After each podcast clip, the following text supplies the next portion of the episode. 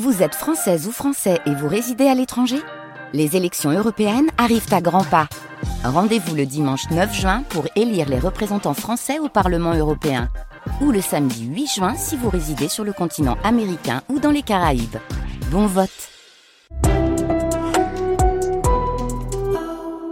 Nous sommes le 12 février, il est 6 heures.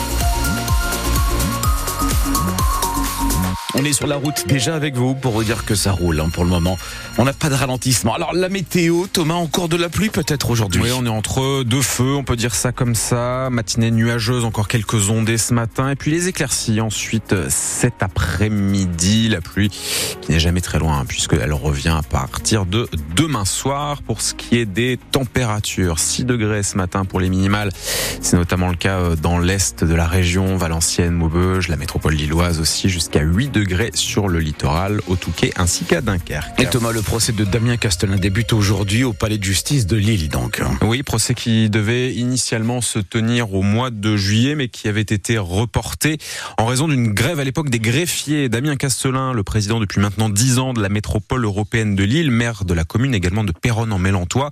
Il sera donc jugé jusqu'à jeudi pour plusieurs affaires. Toutes ont été réunies pour qu'il n'y ait qu'un seul et même procès. Hélène Fromanti. Parmi ces trois affaires, il y a celle dite des pierres bleu, un dossier sous-jacent à celui du grand stade de Villeneuve d'Ascq, dossier dans lequel Damien Castelin risque le plus gros. Il est en fait soupçonné dans les années 2010, alors qu'il était vice-président de la MEL, d'avoir bénéficié d'un cadeau de la part d'Eiffage, le constructeur du stade, plus de 17 000 euros de pierre bleue, 270 mètres carrés de pavés, retrouvés lors de perquisitions dans la terrasse personnelle de Damien Castelin. La deuxième affaire a été révélée par le journal Médiacité en 2018. Elle concerne des notes de frais, vingtaine de milliers d'euros d'argent public que le président de la MEL aurait utilisé pour des activités privées, aller au restaurant, à l'hôtel ou bien s'acheter des costumes. Enfin, Damien Castelin est dans le viseur de la justice pour les conditions d'embauche d'une ancienne attachée de presse.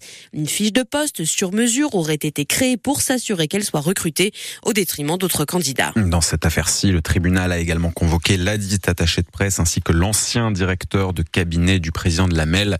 Pour tout comprendre à ce procès qui débute aujourd'hui, vous avez un article qui vous récapitule les différentes affaires sur francebleu.fr.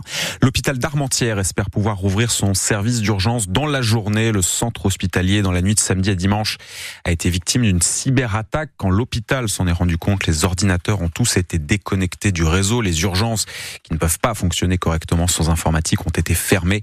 La réouverture espérée aujourd'hui se fera si les conditions le permettent. C'est la première fois que l'hôpital d'Armentières est visé par une attaque de cette sorte. 6h03 sur France de Nord et Thomas des écoles du Nord-Pas-de-Calais expérimentent les cours d'empathie. Depuis le début de l'année, une cinquantaine d'écoles de l'Académie de Lille ont adopté cette nouveauté annoncée quand Gabriel Attal était encore ministre de l'Éducation nationale.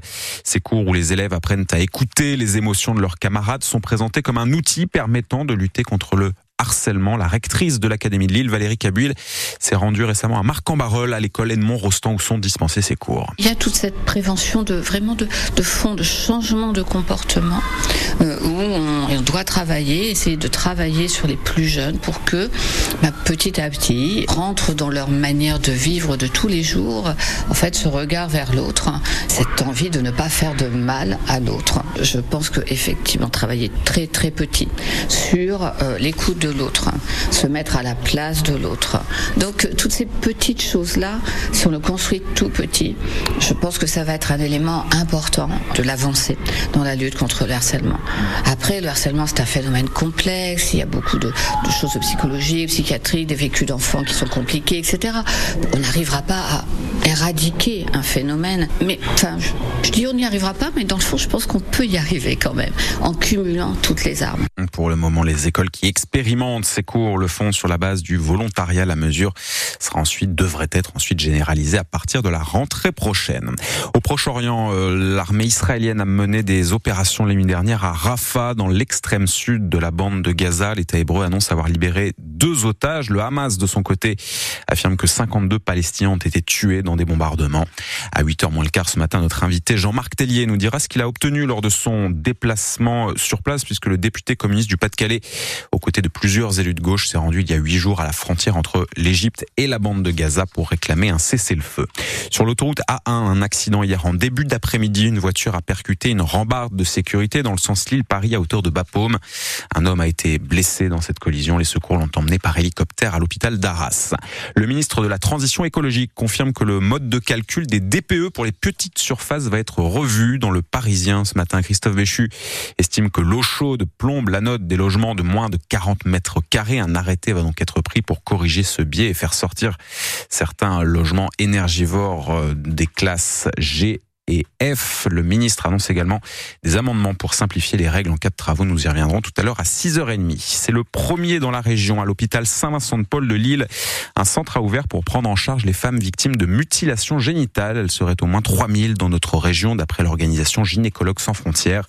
Ce pôle a été intitulé SAFE pour Service d'aide aux femmes excisées. 6h06 sur France Bleu Nord, le football maintenant, Thomas, avec hier soir les derniers matchs de la 21e journée de Ligue 1. Nantes a battu Toulouse, Lyon s'impose à Montpellier. Dans la soirée, l'AS Monaco a également battu l'OGC Nice 3 buts à 2. Une victoire qui permet aux Monégasques de se hisser ce matin sur le podium de Ligue 1 à 3 points de Lille et de Lens qui sont respectivement 5e et 6e. Ils ont connu un début de compétition compliqué mais les Ivoiriens s'imposent finalement en finale. La Côte d'Ivoire remporte la Coupe d'Afrique des Nations. C'était hier soir. Le pays organisateur a battu le Nigeria 2 buts à 1. À Dunkerque, il y avait peut-être un peu moins de monde cette année à cause de la pluie mais ceux qui étaient là ont comme d'habitude assuré le spectacle carnaval avec la première journée hier des Trois Joyeuses Vous savez quoi tout à l'heure à 6h15.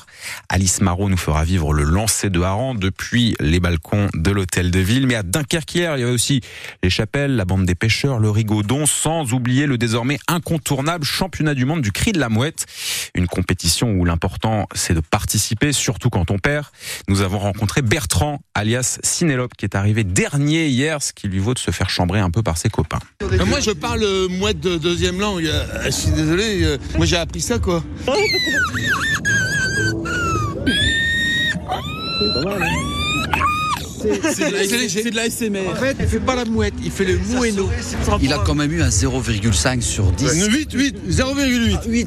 Le critère, c'est de savoir à peu près imiter la mouette. Voilà, c'est- le vrai critère, il est là. Marc Bertrand l'a fait vraiment très très très à peu près quand même. En fait, lui, il attire les mouettes, mais les mouettes atteintes d'une maladie. Atteinte de surdité. Il a fini dernier, certes, mais dernier avec classe. Mais le problème, c'est qu'il parle pas mouette deuxième langue. Tu vois, il, il souffle. Alors que la mouette, elle aspire. Voilà pour le cri du, de la mouette du dernier, hein, celui qui est arrivé dernier à ce championnat. Le vainqueur cette année du championnat du monde du cri de la mouette s'appelle Steven Seagal. C'est l'équivalent mouette de l'acteur Steven Seagal. Oui, bah oui, oui, mouette en anglais se dit Seagal. Seagal.